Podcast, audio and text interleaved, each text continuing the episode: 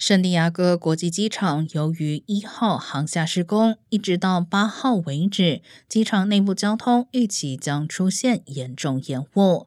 机场管理局提醒民众，搭机需提早出门。本次施工将拆除一号航厦前的行人路桥，出租车、网约车等地面交通服务迁移至原本一号航厦停车场的指定区域。至于私家车接机区，则移至一号航厦前的交通中道。入境旅客需遵守指示，穿越人行道到指定区域等待亲友。